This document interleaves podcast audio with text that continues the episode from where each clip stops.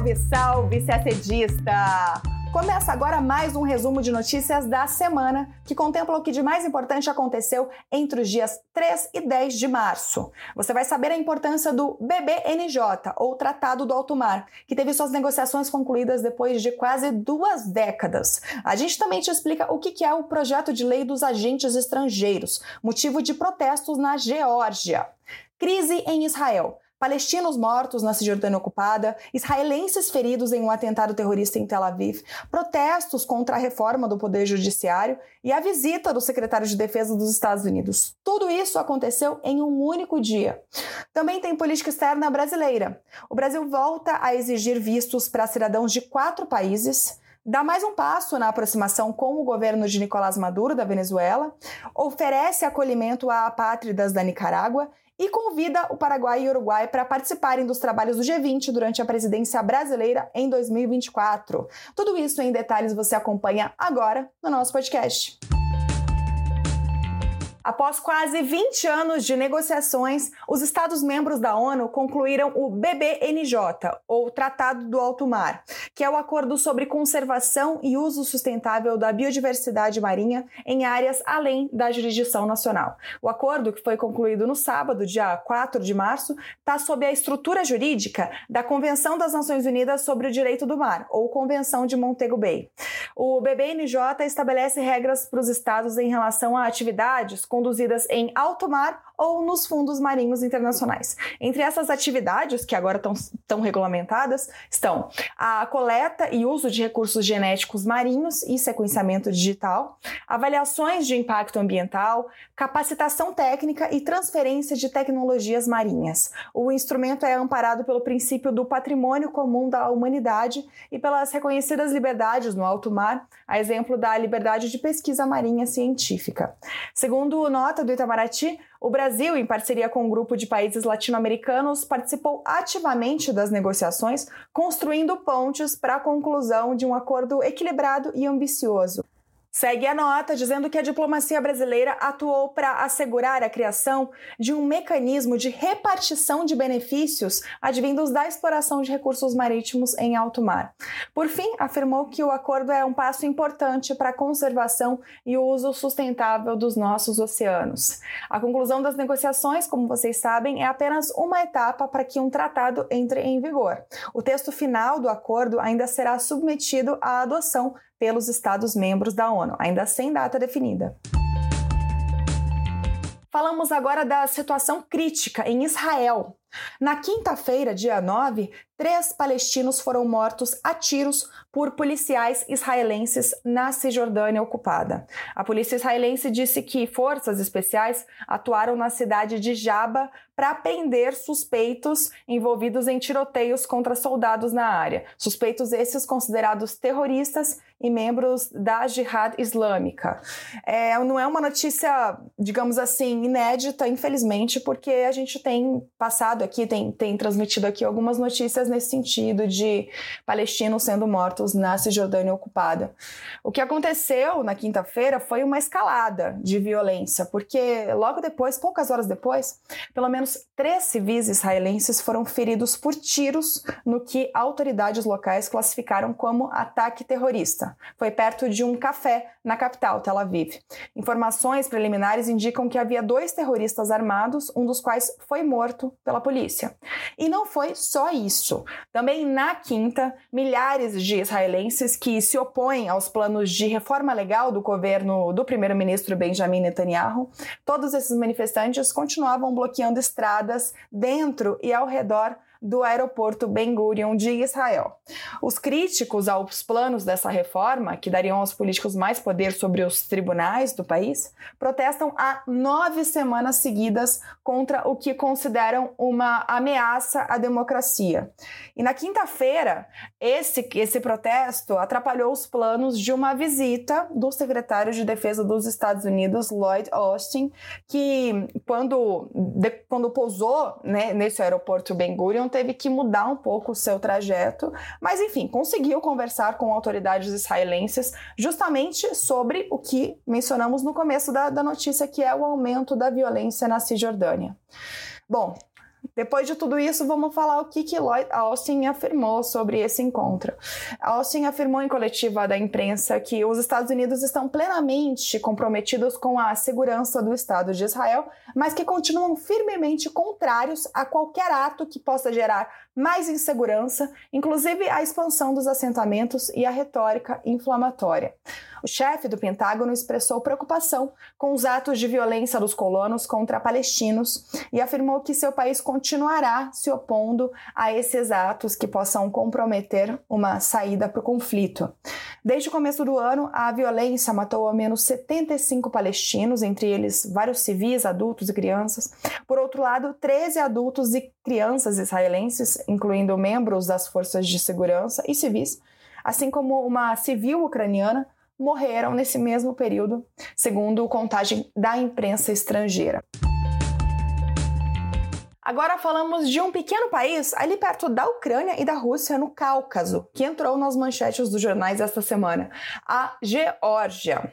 Na quarta, dia 8, ao menos 77 pessoas foram detidas por confrontos com a polícia durante dois dias de protestos na capital do país. Os manifestantes questionavam um controverso projeto de lei em torno da definição de agentes estrangeiros. Esse projeto de lei, segundo críticos, pode promover uma guinada autoritária. E o que, que é esse projeto de lei?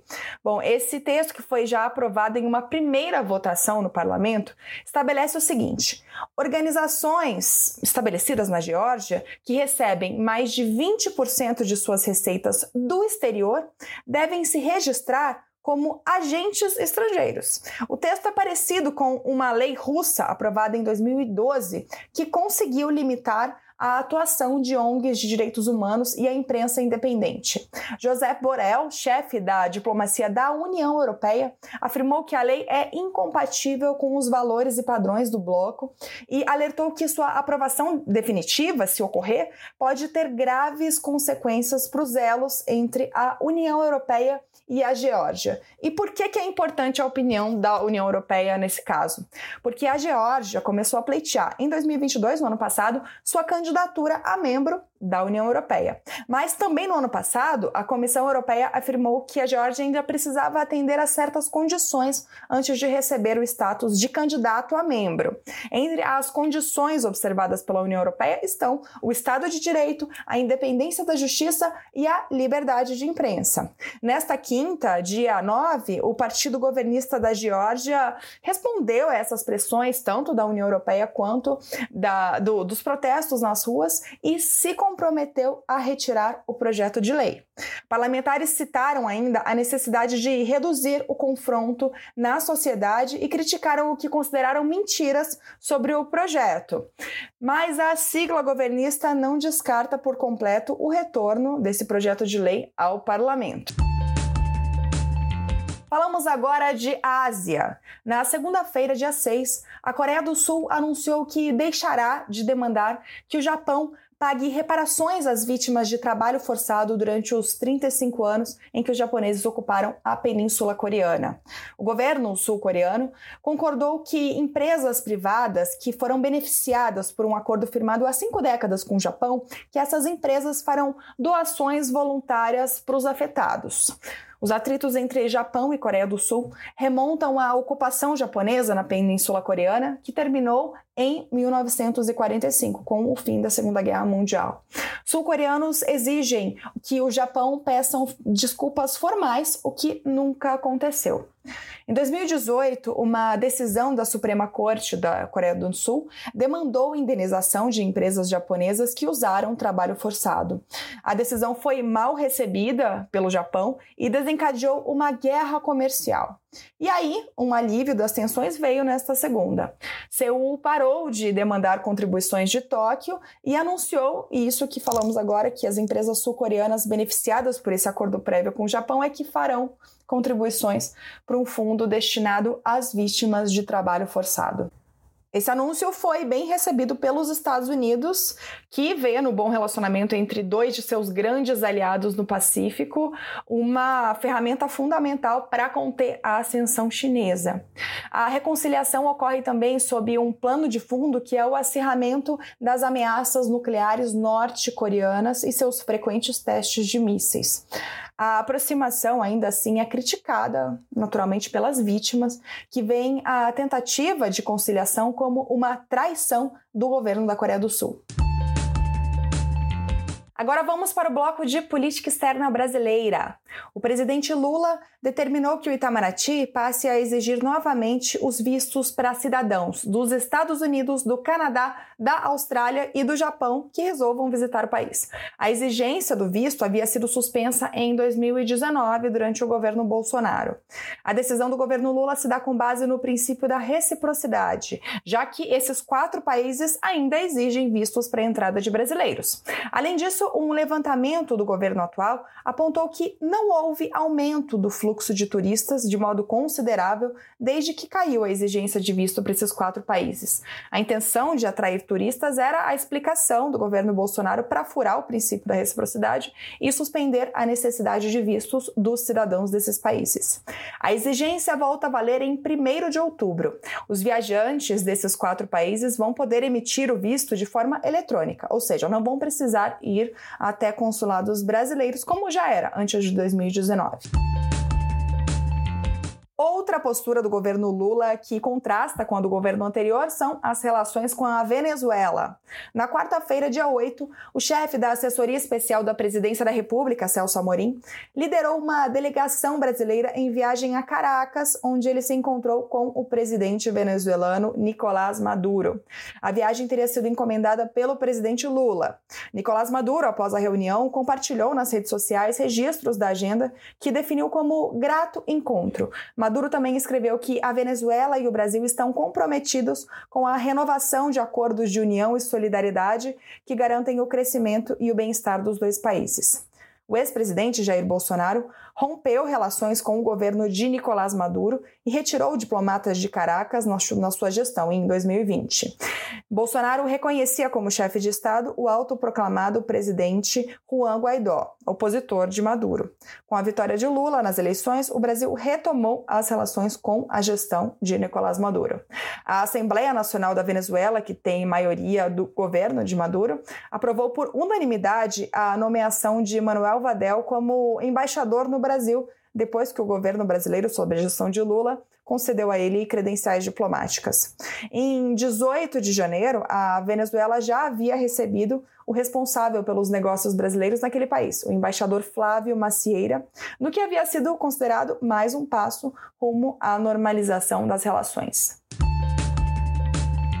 Ainda falando de política externa brasileira, nesta terça-feira, dia 7, o Brasil manifestou preocupação com relatos de violações de direitos humanos na Nicarágua.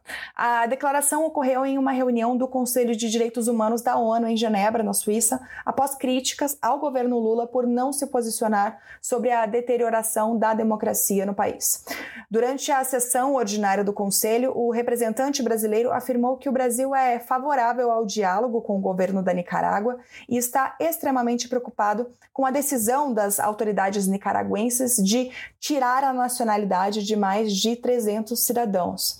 Também citou o compromisso humanitário do Brasil com a proteção dos apátridas e com a redução da apatridia, afirmando que o governo brasileiro se coloca à disposição para acolher as pessoas afetadas por essa decisão nos termos do estatuto especial previsto na Lei da Migração Brasileira. Na segunda-feira, um grupo de peritos em direitos humanos da ONU apresentou um relatório apontando que crimes contra a humanidade são cometidos pelo governo da Nicarágua como parte de uma linha de conduta generalizada e sistemática contra parte da população do país por motivos políticos.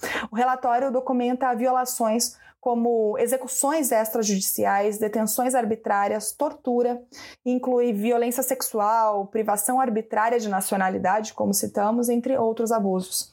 Entre os que apoiaram o trabalho dos peritos estavam a União Europeia, a Austrália, os Estados Unidos e um bloco de países latino-americanos, sem o Brasil.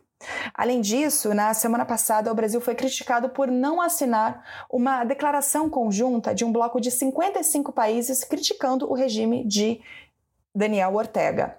Outros países com governos de esquerda, como Chile e Colômbia, por outro lado, cobraram da Nicarágua que cumpra os direitos humanos. Em fevereiro, o presidente chileno Gabriel Boric chegou a classificar Ortega como ditador.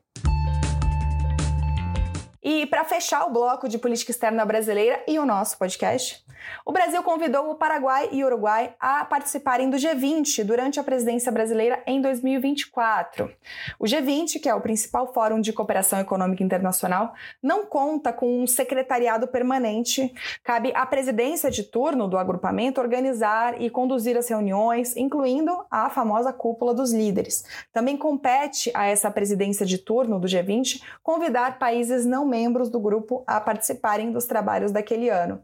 O Brasil ocupará essa posição de presidente, né, durante a de presidência de turno do G20 entre o dia 1 de dezembro de 2023 e 30 de novembro de 2024. E a gente termina o nosso podcast por aqui. Uma ótima semana, bons estudos e até sexta-feira que vem.